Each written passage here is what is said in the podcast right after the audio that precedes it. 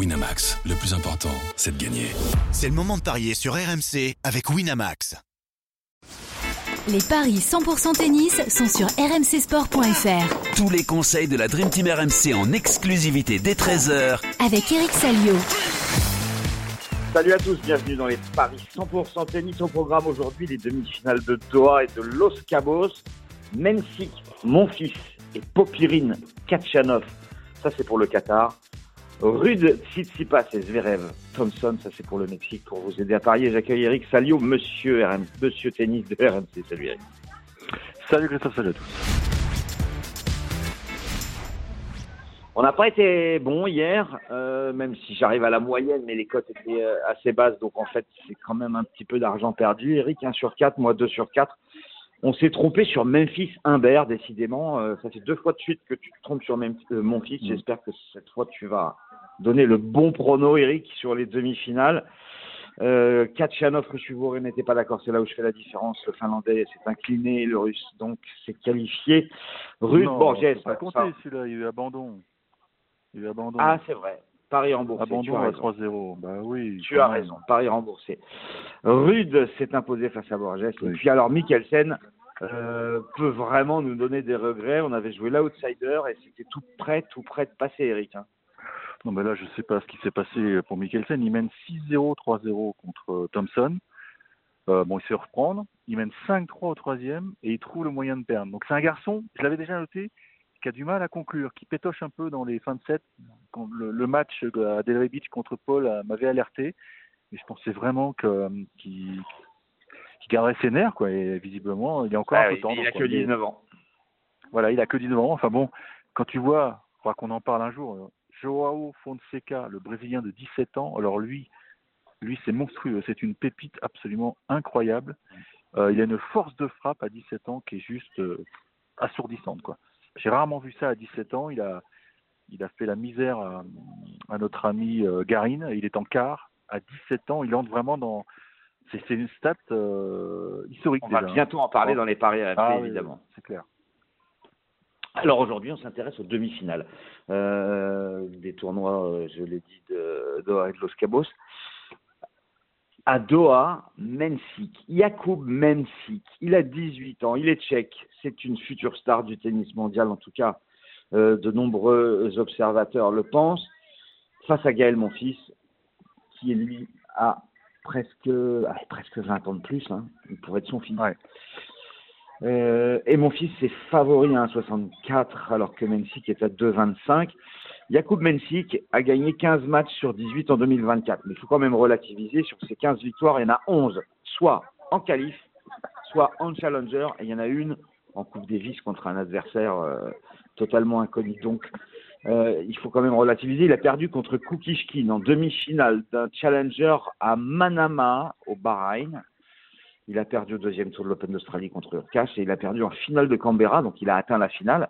Euh, ça, c'était en tout début de saison euh, en Australie, mais il a perdu contre Kupfer. Euh, ce qui est impressionnant, c'est son parcours à Doha. Davidovic en 2-7, Murray 7-6 au troisième, et il bat Roublev 7-6, 6-4. Euh, donc, est-ce qu'il va être un petit peu trop jeune pour enchaîner toutes ces victoires et se retrouver en finale? C'est peut-être ce que je pense. Et puis, euh, bah, Gaël, lui, il a l'expérience. Il n'a pas passé beaucoup de temps sur le court contre Humbert, euh, contrairement à, ce jeune Tchèque qui euh, a joué du tie-break à chaque rencontre. Donc, je vais quand même jouer mon fils sur l'expérience à 1,64. Écoute, oui, c'est vrai que j'avais pas été sympa avec Gaël depuis le début de la semaine, mais il a un niveau de jeu qui est quand même très impressionnant. On sent que ouais, il sent très très bien la balle, euh, il sert bien, il adore ce tournoi hein, parce qu'il a déjà gagné. Euh, J'ai noté quand même que notre ami euh, Roublev euh, a scratché en double derrière, immédiatement après sa défaite contre euh, contre. Ouais, il avait peut-être un souci physique. Alors, il a cité une blessure, enfin une, une gêne à l'épaule.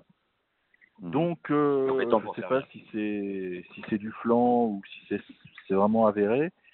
Mais bon, il n'a pas été très très bon, Roublev, quand même. hein. Mm. Je, je pense effectivement que Gaël a, il a une sorte de sérénité là depuis quelques quelques semaines là. Moi, j'aime bien. J'aime bien, il a, il a quand même mis 2-7 à Hugo Humbert euh, propre, quoi. Ouais. Donc là, euh, maintenant il va, il va s'embêter parce que l'autre, euh, c'est déjà un, un gros physique. Euh, je crois qu'il dépasse les 1m90, mais il bouge très très bien. C'est- drôle parce que on a l'impression de revoir jouer Berdic côté revers.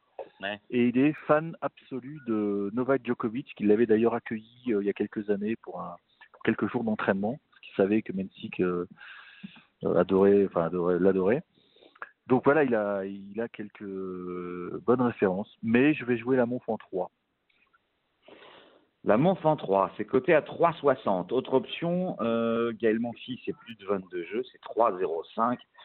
Et ça passe si euh, on a les plus de 22 jeux, mais qu'il n'y a que deux manches, si ce sont euh, par exemple deux sets serrés. Moi, je préfère ce pari-là, même s'il est un petit peu moins bien coté. Et, surtout, bah, avec le, plus de 22 jeux, bah, s'il y a 3-7, eh ben, ça gagne aussi. Voilà, donc euh, question stratégique. Popirine Kachanov. Alors Popirine, il est 45e mondial, on l'attendait pas du tout en demi-finale de Doha, mais il a eu un parcours relativement facile et il a réussi à perfer euh, au tour précédent contre Bublik en s'imposant 6-4, 6-4. Il a un plutôt bon bilan depuis le début de l'année, c'est une victoire et deux défaites contre Djokovic au deuxième tour en Australie et contre Safiulin au deuxième tour à Brisbane. Il n'a pas énormément joué. Kachanov, lui, il a deux victoires de plus. Et les deux défaites de Kachanov, c'est euh, Sinner et Dimitrov en Australie et à Marseille. Euh, donc je vais vous donner la victoire de Kachanov, bien évidemment. Il mène 2-1 d'ailleurs dans les confrontations. Kachanov, il est à 1,39. Popirine est à 3. Attention quand même, la dernière confrontation, c'est Popirine qui s'est imposé, c'était à Tokyo. Euh, il y a quelques semaines, c'était euh, en 2023. Mais Kachanov me paraît quand même supérieur à l'Australien et je vais le, donner vainqueur. Mais je pense que Popirine va lui poser des problèmes. Donc, je vous conseille en pari de folie. Kachanov et plus de 22 jeux, c'est coté à 2,55. Eric, est-ce que tu vois la surprise Popirine? Écoute, euh, il est capable de percer, bien sûr, l'Australien, mais j'ai quand même l'impression que Kachanov est progressivement en train de retrouver un, un très très bon niveau de jeu, parce qu'on se souvient que l'an passé, euh, il avait été très embêté euh, par une blessure au dos et on avait on l'avait pas vu pendant pendant de longues semaines. C'est quand même un gar- c'est quand même une valeur sûre, quoi. Tu vois, tu l'as dit, il perd rarement sur des mecs moins forts que lui. Dimitrov. Voilà, c'est c'est pas mal, quoi. C'est une, c'est une bonne référence. Donc, moi j'aime bien Popirine. Hein. euh, on l'avait vu, il avait, il avait beaucoup embêté euh, Djokovic à Melbourne. hein. Mais euh, je vais quand même aller sur Kachanov. Mais effectivement, je vois un match très accroché. C'est une demi, donc. Plus euh, 22 jeux, 2,55 avec la victoire ouais. du Russe. On passe à Los Cabos. Une très belle demi-finale entre Casper Ruud et Stefanos Tsitsipas. En tout cas, très belle demi-finale sur le papier, belle affiche.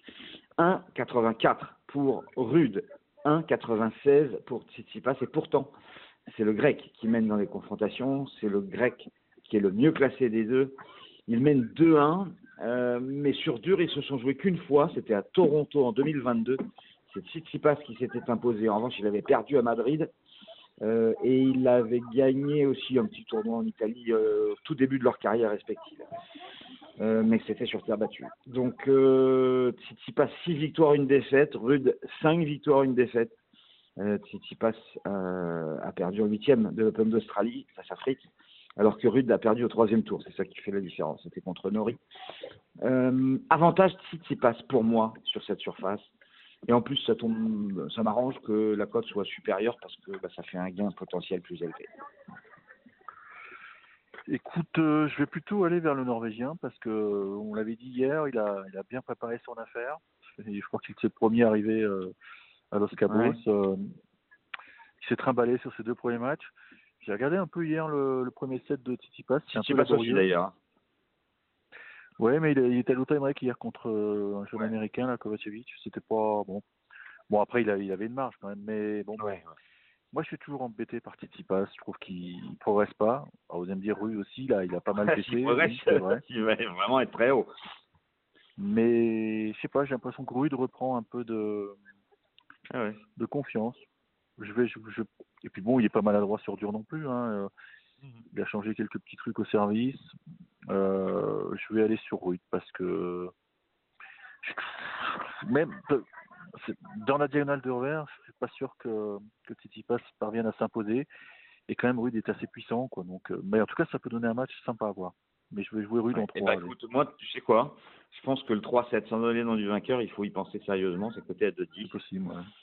Euh, on peut avoir une, une, belle baston entre, entre ces deux joueurs et, et c'est vrai que ça aurait pu être une finale. Mais bon, de toute façon, l'un des deux sera euh, en finale et a priori, ça sera une finale de très haut niveau puisqu'il devrait logiquement euh, jouer Alexander Zverev qui était de série numéro 1, sixième mondial, qui va euh, rencontrer Jordan Thompson, la surprise de ce tournoi. Thompson est arrivé en demi-finale en battant Escobedo, Nava et Mikkelsen, on en a parlé en début d'émission. Euh, il a réussi une remontada extraordinaire, mais c'est l'Allemand qui est largement favori, 1-20, alors que c'est 4-50 pour Thompson, qui pourtant, à Tokyo, il y a quelques semaines, euh, s'est imposé 6-3, 6-4. Donc euh, c'est le genre de cote qui serait complètement dingue. Thompson s'imposait en, en, moins de 22 jeux, comme c'était le cas à Tokyo, bah, la cote est à 11. C'est-à-dire si les bookmakers ne croient pas une seconde euh, au nouvel exploit euh, de l'Australien, qui euh, est quand même à un partout dans les confrontations face à Zverev.